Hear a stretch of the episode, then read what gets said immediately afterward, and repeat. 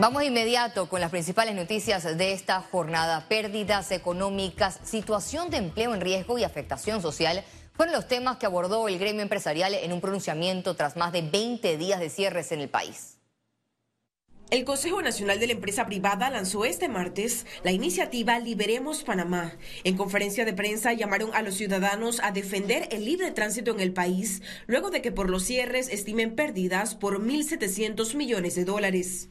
Requerimos la apertura de las vías y que se respeten los derechos constitucionales de todos los ciudadanos. Las autoridades deben cumplir su rol el rol está regido por la constitución y por la ley, que implica que se respete la honra, vida y bienes de los asociados.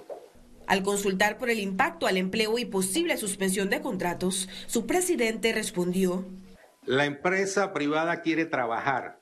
La empresa no tiene, la empresa privada no tiene ninguna intención de eh, reducir personal ni de suspender pero esa situación es provocada por el estado de cosas. Mencionaron que el impacto se extendió al sector de los industriales. Una gran cantidad de industrias panameñas que teníamos exportaciones a Centroamérica, producto de este cierre de vías, sencillamente esas exportaciones han sido canceladas y los contratos hacia futuro, ya esos compradores le han buscado alternativas. También hay paralización en obras de construcción. Las construcciones eh, han tenido merma de personal. Eh, este personal que no va a laborar, a laborar no se le eh, pagan los salarios.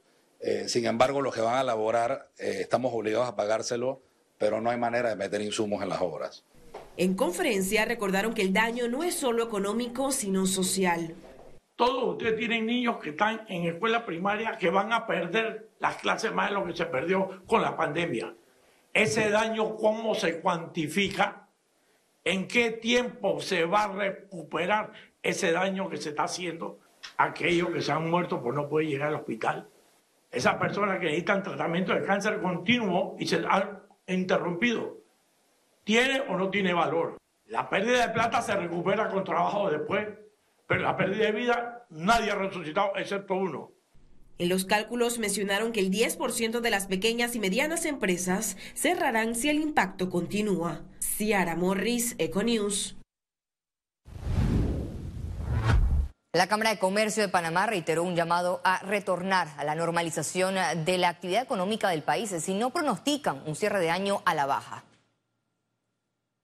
El resultado del 2023 en la economía panameña va a ser sumamente negativo. Eso lo podemos ver no solo por el impacto que se está dando en diversos puntos del país, sino además por el hecho de que se está dando en los meses más importantes del año. En diciembre, el mes más importante del año para el comercio al por menor, estamos ya viendo una planificación muy negativa.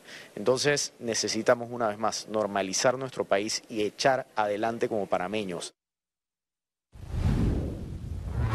La Asociación Panameña de Centros Comerciales informó que han sufrido una caída del 40% en la asistencia de clientes a los malls, razón por la que no podrán generar más de 15 mil empleos temporales típicos de esta época de fin de año en el comercio al por menor. A estas alturas, pues no hay una mayor intención de contratación de refuerzos de temporada de personal para hacerle frente a la, al, punto más alto de comercio del año, donde regularmente el comercio duplica el tráfico entre los mismos centros comerciales. Eso no se está anticipando y más bien el comerciante está teniendo la intención de eh, reinventarse y operar con la misma cantidad de personas para lo que resta el año para tratar de recuperar el daño que hemos tenido en los últimos 20 días. La Cámara Nacional de Turismo de Panamá informó que turistas han cancelado sus reservas de noviembre y diciembre del 2023 en el país, incluso las de enero de marzo del 2024, por los cierres de vías. También lamentan cancelaciones de llegadas de cruceros a Amador y también Colón. Perdimos tres homeports que venían eh, de las últimas tres semanas. Gracias a Dios, un crucero pudo bajarse ayer, se pudo hacer la operación limitada, pero se pudo lograr pero estamos perdiendo probablemente el homeport que nos costó. Está en juego el regreso de navieras como Norwegian y Royal Caribbean a hacer el homeport en Panamá, que representan, como dije anteriormente, un impacto directo e indirecto en una cadena de valor inmensa. Por tercer día consecutivo, representantes de la sociedad civil se concentraron en la sede del máximo órgano judicial para exigir celeridad en las respuestas a las demandas de inconstitucionalidad del contrato minero. Gabriela, ¿cómo estuvo la vigilia esta tarde? Bueno, Valeria, como podrán escuchar y observar a mis espaldas, la vigilia permanente frente a la Corte con mucha más participación de las personas en el día de hoy. Desde horas de la tarde nosotros nos encontramos aquí como eso desde alrededor de las 5 de la tarde y ya se encontraban diferentes agrupaciones, diferentes gremios, también los que son los convocantes de esta huelga permanente frente al órgano judicial, las agrupaciones de Panamá Vale Más en Minería y también el colectivo de sal de las redes. Más temprano nosotros pudimos observar cómo las personas ya se agrupaban aquí justo en los predios del Palacio de Justicia Gil Ponce, aquí en las escalinatas, donde se realizó una conferencia y una jornada de docencia precisamente sobre lo que puede suceder si se declara ese fallo tan esperado de inconstitucionalidad en contra del contrato minero del Estado y Minera Panamá. Es precisamente por eso que les vamos a compartir las declaraciones de uno de los líderes de esta agrupación de Panamá Vale Más Sin Minería, Raiza Banfield, y también abogado ambientalista que nos van a explicar qué es lo que va a suceder si se da esa inconstitucionalidad que tanto están esperando los jóvenes y las demás personas que se encuentran aquí reunidas ya pasando las 48 horas. Así que vamos adelante con esas declaraciones. Debe haber restauración y reparación de suelos, ecosistemas, manejo y recuperación de cuencas hídricas, establecimiento de controles de lixiviados, desmonte de tinas de relave. Todo esto tomará años, pero debe darse en un proceso de transición hacia actividades productivas en función del mejor aprovechamiento de los recursos naturales mediante un plan que incluya las comunidades. Esperamos que esta vez, a diferencia de 2017, los servidores públicos corran a cumplir el fallo y no que corran a ver cómo lo sortean y cómo le dan la vuelta.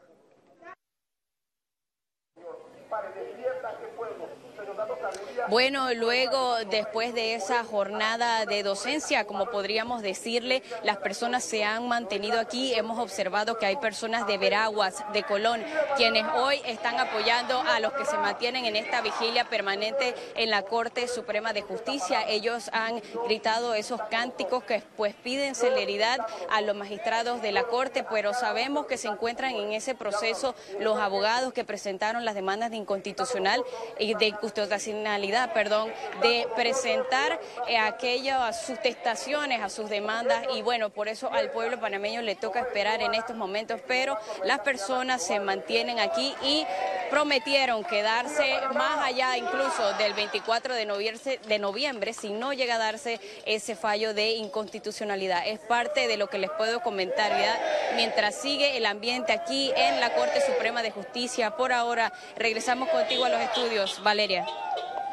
Gracias, Gabriela. Definitivamente el tercer día de vigilia estuvo activo. Los ambientalistas reiteraron en la sede de la Corte Suprema de Justicia la inconstitucionalidad del contrato minero. Y seguimos con más noticias. La huelga indefinida por parte de los docentes en contra del contrato minero mantiene en preocupación a miembros de la sociedad. Estos temen que las acciones debiliten aún más el sistema educativo.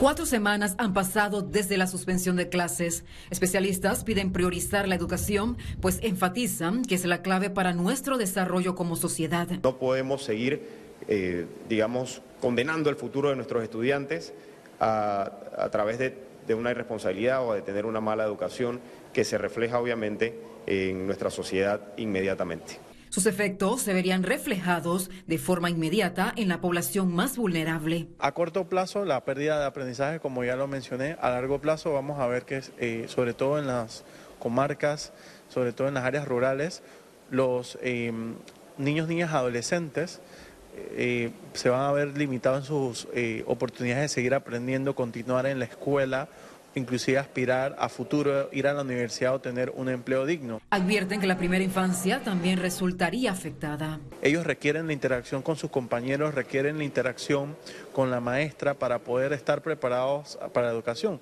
Un niño que no recibe un preescolar de calidad es un niño que al final en la primaria no va a aprender a leer, a escribir y va a abandonar la escuela en la premedia y la media, ¿no? El Ministerio de Educación solicitó a los centros educativos coordinar estrategias de enseñanza mediante módulos virtual por proyectos, semipresencial, acompañamiento en hogar o tutorías. La medida premia, pues según expertos, unos 38 mil estudiantes podrían reprobar el año. En el caso Blue Apple, la Fiscalía anunció las apelaciones al fallo del juzgado segundo liquidador de causas penales que condenó a dos exministros de Obras Públicas y seis personas. Más detalles en la siguiente nota. El procurador de la Nación, Javier Caraballo, indicó que están analizando la posibilidad de interponer apelaciones por las absoluciones en el caso Blue Apple. Lo que sí podemos adelantar es que estamos bastante satisfechos eh, con las eh, condenas eh, emitidas por la juez en ese caso. No obstante, estamos analizando respecto a las absoluciones si los elementos probatorios que presentamos a la juez seguimos considerando lo suficientemente contundentes como para que se emitiera una sentencia condenatoria contra alguna de las personas eh, absueltas. Por su parte, el fiscal Aurelio Vázquez detalló que producto de la investigación, la Fiscalía logró recuperar unos 80 millones en dinero y bienes adquiridos con las coimas blanqueadas. Pero la sentencia actual, además de las absoluciones, tiene una connotación muy importante, que no solamente condena a ocho personas, sino también que aplica multa a esas personas y tal como lo menciona el Código Penal, la multa va en proporción al doble del beneficio que obtuvo la persona. Juristas aprueban la decisión de la jueza Valoisa Martínez. Esto es un paso más eh, positivo en lo que se refiere al cierre de estos casos que han demorado demasiado tiempo. Ya el periodo de condena los delitos por los cuales han sido condenadas estas personas, pues tendremos la oportunidad de revisarlos y de entenderlos y ver la motivación del tribunal. Dentro de los condenados por el caso Blue Apple están los exministros de Obras Públicas, Federico Suárez, a 168 meses de prisión y Jaime Ford a 80 meses. Lizeth García, Econews.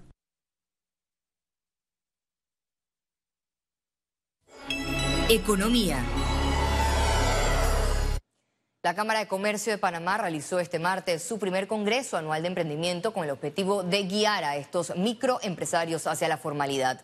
En este espacio, los emprendedores recibieron asesoría para fortalecer sus habilidades, competencias y así iniciar con herramientas su emprendimiento o hacer crecer el negocio que tienen. Este congreso, titulado El Camino para la Formalidad, la Sostenibilidad y el Crecimiento Económico del País, contó con representantes de bancos, abogados, programas de reconocimiento para emprendedores y funcionarios de la Dirección General de Ingresos, quienes tuvieron acercamiento con los participantes para acompañarlos en las distintas etapas de su negocio. Primero que tienes que hacer un estudio un estudio de lo que vas a hacer, porque muchas veces la gente hace negocio repetitivo, ¿no? Tiene que haber un estudio de la necesidad de la gente. Y entonces de ahí partir, entonces, cuánto te va a costar, cuánto va a ser el alquiler, cuántos empleados vas a necesitar. Eh, y después entonces empezar a formalizarte, ¿no? Hacer el, registro, abrir tu empresa, etcétera. Se va a hacer con socios, sin socios, se va a hacer una sociedad anónima. Y en esa línea, la Organización de Emprendedores de Panamá convoca a estudiantes emprendedores a participar del Global Student Entrepreneur Award, que premia hasta 5 mil dólares en efectivo. Los participantes deben ser el líder de su proyecto, además recibirán mentorías y coaching. Lo que nosotros hacemos aquí es que agarramos esa idea que ya está, ha dado sus primeros pasos y lo que hacemos es potenciarla. Eh, hay dos fechas importantes. La primera es el corte, el 5 de enero del próximo año es el corte para participar. Una fecha es el 7 de febrero, que va a ser la fecha donde vamos a realizar el, el evento o el concurso aquí en Panamá. El gobierno extendió nuevamente el subsidio al combustible, ahora estará vigente hasta diciembre del año en curso. Este subsidio fija en 3 dólares con 25 centavos el galón de gasolina de 91 octanos y el diésel también. Según el último anuncio, este beneficio estaba vigente hasta este martes, pero fue extendido hasta el 14 de diciembre del 2023.